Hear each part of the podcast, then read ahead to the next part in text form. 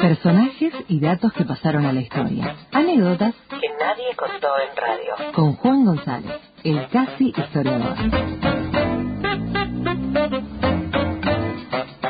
Hola Juan, Buenas, ¿cómo andamos? contanos Juan, ¿de qué viene la cosa hoy? Bueno, esta semana todos seguimos con bastante atención o preocupación el crecimiento de las protestas en Estados Unidos por el asesinato de George Floyd, que coincidió con que el miércoles se cumplieron cuatro años de la muerte de Cassius Clay, más conocido como Mohamed Ali, Sí. y se recontra viralizó un video, Sí. lo habrán visto, esa entrevista famosa en el 71 que da para la BBC de Londres, donde eh, Ali recreaba con esa cosa tan original que tenía él, una charla con la madre donde le preguntaba, pero mamá, ¿por qué eh, los ángeles son blancos, Dios es blanco, Tarzán, que se ríe de África es blanco, eh, Papá Noel es blanco? Mm. Y, y tenía, bueno, esa, eh, una bajada línea de, de- de- de lo que solía predicar él, de, de darle más Sí. lugar a, a los negros, bueno, a los afroamericanos. Eh, un- una cosa que no se conoce tanto es que ese mismo año, el año de la entrevista, eh, Ali vino a Argentina, su primera visita a Argentina, en un hecho que combinó eh, una mística, por decirlo de alguna manera, eh, porque tenés a Ali, a una fábrica de virulanas en Lanús, a Rucci, con expulsada contra Espectacular. Estamos hablando de un crossover espectacular. No, es, es, una, es un hecho eh, insólito. Eh, en el 71, a- Ali estaba llegando al fin de su tercer año de no poder boxear profesionalmente. Él tiene una gran pelea con la justicia estadounidense que lo quería obligar a luchar eh, en Vietnam. eh, y es un juicio que dura años. Y él, para su- bancar económicamente ese juicio, fueron tres años donde se suponía que hubiera sido los mejores de su carrera. Ya era campeón del mundo, pero la justicia le saca eh, el título.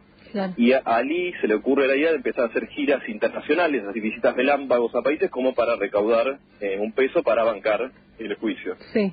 Eh, en, en ese trajín estaba cuando también un- una relación muy inédita entre Canal 9 de Alejandro Romay y la UOM, la Unión Obrera de Metalurgia, conocida Lorenzo Miguel, se le ocurre traerlo eh, a Ali, que llega el 4 de noviembre del 71 a Argentina, era la Argentina de la NUCE, la dictadura militar de NUCE, que habían dos años más hasta que gane Cámpora y después llegue Perón. Claro.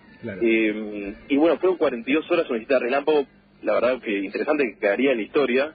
Eh, 42 horas estuvo en el país. exactamente, que le- la alcanzó para hacer una pelea en Atlanta, una pelea que también eh, terminó medio compleja porque me parece que el público no quedó conforme, era una pelea de exhibición contra Miguel Ángel Páez, boxeador campeón argentino de peso pesado, venía a ganarle a Bonavena, quien conocía a Cassius Clay, capaz la tendremos esa historia. Sí. Eh, Y bueno, la pelea parece que termina mal, no estaba conforme el público, el público de hecho copa el ring, buena silla, buena No. terminó, terminó mal. Eh, y bueno, Casio sale eh, medio de incógnito y se sube un auto. Bueno, eh, si fuera hoy, si viniera Mayweather hoy, diríamos, eh, ese auto va, no sé, a un boliche top de Claro. Sí, claro. o a su hotel Sí. seis estrellas. Sí. Eh. Bueno, los- ¿Dónde, ¿Dónde fue Ali? a- Ali en ese viernes 5 de noviembre del 71 a la noche, el auto encara para el sur de la ciudad, pasa el riachuelo, Sí. entra a la avenida Pavón, en Lanús Oeste, Sí. llega a la fábrica de virulanas Qué Linda, así se llamaba, propiedad de Ah. sus hermanos eh, Espadone.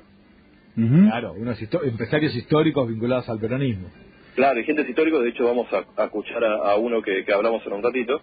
Eh, Y bueno, ya un momento único, porque estaban 100 sindicalistas, eh, que era la otra pata que había invitado a, a Ali a Argentina, esperándolo en una liturgia muy peronista, porque armaron un quincho de la cordialidad, así le pusieron. No. Quincho de la cordialidad. 100 Excelente. dirigentes periodistas y Muhammad Ali bajo la dictadura de la NUCE en el conurbano bonaerense. No, el episodio es impresionante. Es una imagínate claramente kilos y kilos de vacío, eh, molleja, algo que no conocía Ali, imagínate. De Claro. hecho, eh, hay como una duda porque Ali un momento entra en contradicción porque él, siendo musulmán, no podía comer eh, carne de cerdo, lo terminan convenciendo, anda a saber cómo, empieza a Pero comer. querido, venís acá, claro, vos tenés que comer esto. ¿Quién podía hacer pecar? Tenés que comerte un chori. ¿Cómo no, vas a comer un chori? El peronismo tenía que hacer pecar a Ali, obvio, con el chori. Aparte, imagínate, a- Ali podía ser campeón mundial de boxeo, pero estaba en Lanús Oeste con 100 sindicalistas, ¿no? Te- Tampoco te No, vas a hacer acá, el loco. sí. Y bueno, lo, lo, lo cierto es una anécdota espe- espectacular donde eh, Rucci primero lo desafía a una pulseada, José Ignacio Rucci, secretario general de CGT, moriría eh, asesinado flores dos años después. Sí. Eh, El hombre, el hombre que le puso el, el paraguas famosamente a Perón cuando volvió a la Argentina, cuando bajó del avión, del Italia, ¿no? Exactamente, sí, sí, el mismo. Y lo desafió una pulseada, Rucci a Clay, imaginan quién ganó. Y después hay un también momento eh, histórico donde Rucci se palentó, imagínense, viernes a la noche, asado y vino con Ali, y le dice, vamos, eh, casi vamos a crear el primer sindicato de boxeadores del mundo. ¡Qué espectacular! pero además- Bueno, claro, cl- le faltaba la sindicalización a, a la actividad. Claro. No, y a Ali se vuelve loco, pero dice, es una locura, eso no existe en ningún lugar del mundo. Imagínense ahí a Rucci parándose la mesa con el peronómetro en la mano y dice, pero Cassius, eh, el peronismo tampoco existe en ningún lugar del mundo. Eh, bueno, si les parece, escuchemos eh, a Carlos Espadone, que era uno de los dueños de la, de la fábrica donde fue Ali, un dirigente histórico del peronismo, eh, que nos va a contar un poco una anécdota de, de esa noche. Dale. Resulta que yo soy devoto de San Benito de Palermo. San Benito de Palermo es un santo negro. Cuando él estuvo en la fábrica en Lanús, esa noche que comimos el asado y demás, se sentó en mi escritorio, y tengo la foto del escritorio, y vio que en el escritorio había una estampita este, con San Benito de Palermo. Y me pregunta, este, Carlos, ¿qué es esto? Le digo, bueno, este es un santo negro. ¿Cómo? ¿Ustedes tienen santo negro? Sí, sí, este es un santo negro, San Benito de Palermo. ¿Me podés dar esta estampita? Y con mucho gusto yo le di la estampita, se la firmé, pusimos la fecha de aquel día, este, y se la llevó. Al otro día a la mañana, cuando lo voy a buscar al hotel Alvear para llevarlo a Ezeiza, se pone a recitar en el, en el coche este, un poema muy lindo, bueno, que habla del tema de, de los negros y de la liberación y de que le daban un acre para, y, y, y bueno, y todo eso, este, él, él tuvo mucho, mucho, mucho que, que ver en todo este tema de los negros. Bueno, ahí pasaba Carlos Espadone, que fue uno de los dirigentes peronistas que ayudó en la logística de eh, la primera visita de Casuclé a Argentina. Después volvería en el 79, ya retirado, ya no siendo el campeón Sí. de boxeo. Muy bueno cuando le dice, ah, ¿ustedes tienen un santo negro? Le pregunta, ¿no?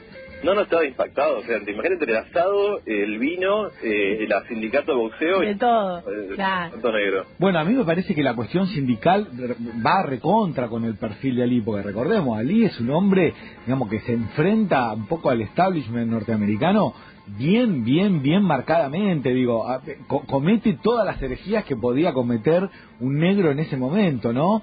No va, Ser desertor. no va a Vietnam, deserta de Vietnam, le, le sacan el título mundial, no lo dejan pelear, banca la parada igual, no solo eso, sino que Se convierte en el mismo. se convierte en el mismo y se cambia el nombre. Digo, hay un montón de eh, biografías de Muhammad Ali y hay documentales que están dando vuelta. Algunos están en Netflix seguro, otros en YouTube. La historia de Muhammad Ali, digo, este capítulo yo no lo conocía, me parece espectacular, con José Ignacio Rucci y 100 sindicalistas en el conurbano bonaerense, esos, esos comiendo chori y armando un sindicato, eso sí que no lo conocía. Pero digo, la historia de él en general es espectacular. Sí, sí, es un, un personaje eh, mítico y sí, muy contestatario. Hay una entrevista muy famosa en el pico de la atención de si él iba a la guerra o no, donde lo entrevistan en vivo y él dice, imagínese, contexto de guerra, Vietnam. Dice, mira, yo no tengo ningún problema con los vietnamitas, son igual de pobres que era yo cuando nací, siendo un negro pobre en Estados Unidos. Claro. Se armó un quilombo, pero internacional. Claro, porque aparte decía, a mí ningún vietnamita me hizo nada, los blancos norteamericanos sí me hicieron un Claro. montón de cosas. Exactamente, sí, era un personaje espectacular que espero que si un momento Netflix decide sacar algo o alguna coproducción estadounidense decide sacar algo, incluya el capítulo del conurbano y la fábrica virulana. No, Juan, tenés que escribirles para, para, para co-guionar eso, sí o sí. Gracias, gracias, Juan, espectacular la historia. Un abrazo, gracias a ustedes. Chao, Era, Juan. era Juan González, nuestro casi historiador, contándonos una historia desopilante. Muhammad Ali y José Ignacio Rucci hablando de crear un sindicato en 1971 en el conurbano bonaerense.